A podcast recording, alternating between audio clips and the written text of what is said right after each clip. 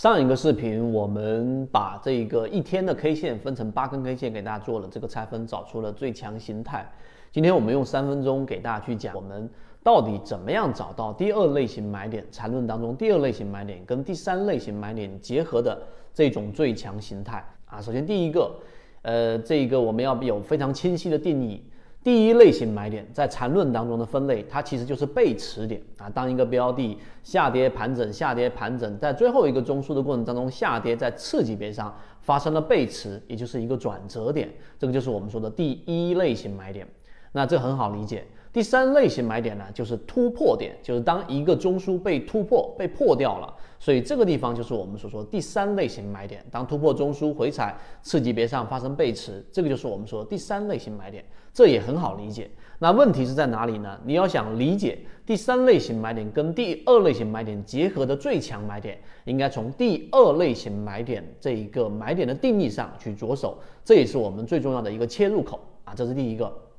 第二个。那什么是第二类型买点呢？其实很好理解，第二类型买点就是第一类型买点出现上涨啊，上涨之后在次级别上出现回调的这个过程当中的买点，我们就把它称为第二类型买点。你看定义非常非常的清晰，在第一类型买点反抽或者反弹的这一波，或者说是第一类型买点之后的回踩。这一点它出现在次级别上发生了背驰，那么这个时候就是我们所说的第二类型买点和第二类型卖点，你反向理解就好了。那这是我们说第二类型买点的一个理解。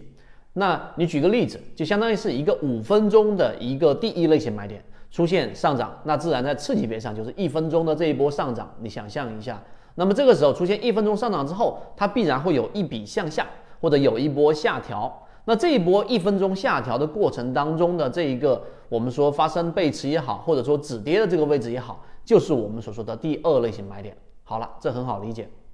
第三点，那你要想理解这种最强形态呢，那就就是我们所说的，你要把第二类型买点做一个区分。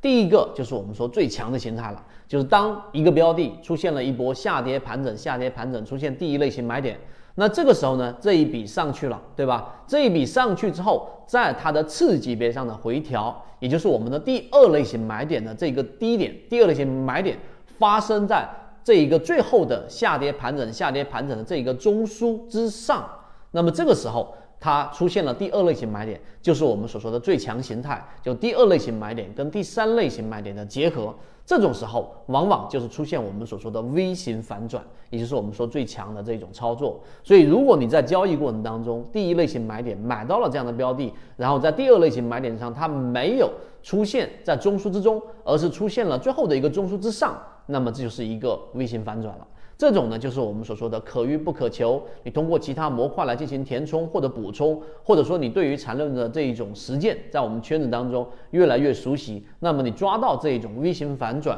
或者抓到这一种我们说第二跟第三类型买点结合的概率就会大大增加。这第三点。那么当然它是最强形态。那么有一种次强形态呢，就是我们说这种常规的，当这个第二类型买点出现在了这个最后的一个中枢之中。啊，这一点要给大家敲一个黑板。你想一想啊，前面的是下跌盘整，下跌盘整，这个时候其实已经形成了一个最后中枢。那么这种情况之下，当它第二类型买点啊，也就第一类型买点之后的这一个次级别上的回踩收住了，在第二类型买点发生在了中枢之中，那么这就是我们说常规的第二类型买点了。那这里面就有一个很多我们核心船员问过的一个问题。第二类型买点后面一定衔接着第三类型买点吗？答案是不是的。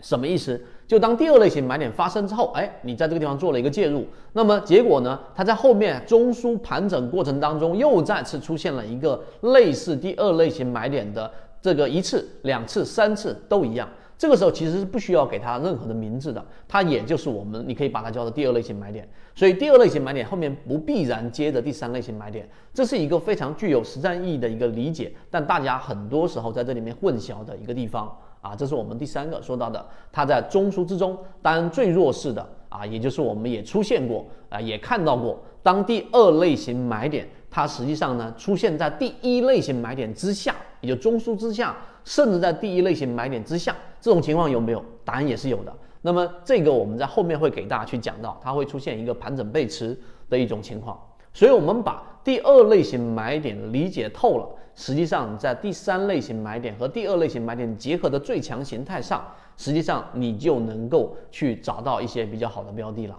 好，今天我们讲的内容就这么多，希望对大家来说啊有所帮助，有所启发。我们一直秉持着授人以鱼不如授人以渔的理念，给所有的股民提供一个学习交流的平台。想要进一步系统学习实战方法，可以在节目的简介中查询详情，加入到我们的圈子，和你一起终身进化。